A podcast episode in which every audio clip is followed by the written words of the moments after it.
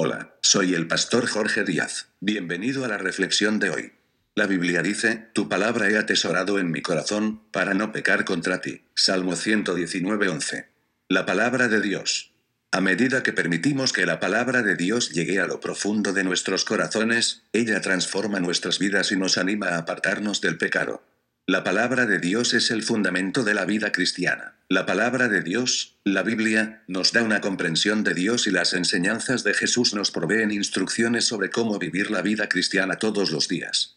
La Biblia dice que nuestra fe se desarrolla al escuchar la palabra de Dios, Romanos 10, 17. Al leer y escuchar la palabra de Dios, desarrollamos una mejor comprensión de quién es Dios, quiénes somos nosotros y quién es nuestro prójimo.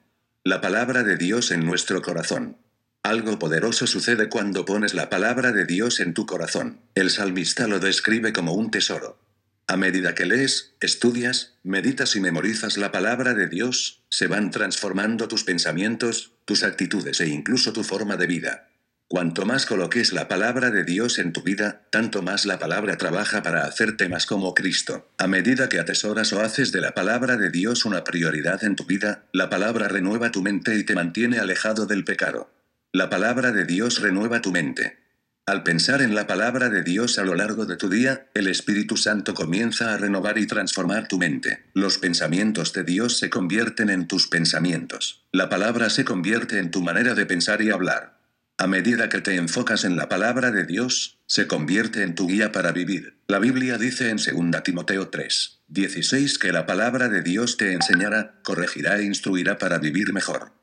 Cuanto más permites que la palabra de Dios se convierta en parte de tu vida, más te mostrará cómo vivir tu vida de acuerdo con la palabra de Dios. Poco a poco, te vuelves más consciente del pecado y sus consecuencias en tu vida. La palabra de Dios se convierte en una guía que te muestra dónde te saliste del camino y cómo volver a lo que Dios espera de ti.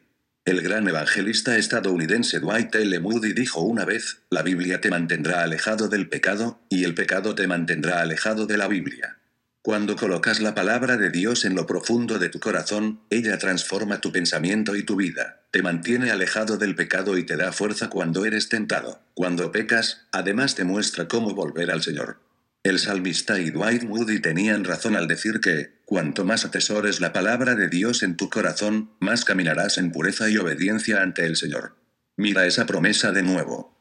Tu palabra he atesorado en mi corazón, para no pecar contra ti. Salmo 119, 11. Haz estas afirmaciones. Al atesorar la palabra de Dios, renueva mi mente. Cuando leo y estudio la palabra de Dios, fortalece mi fe. La palabra de Dios me muestra cuando peco y cómo volver a estar bien con Dios. Al atesorar la palabra de Dios en mi corazón, me aleja del pecado. En el nombre de Jesús. Amén. Si deseas, puedes compartir la reflexión de hoy con tu familia, amigos, compañeros de trabajo o de la escuela.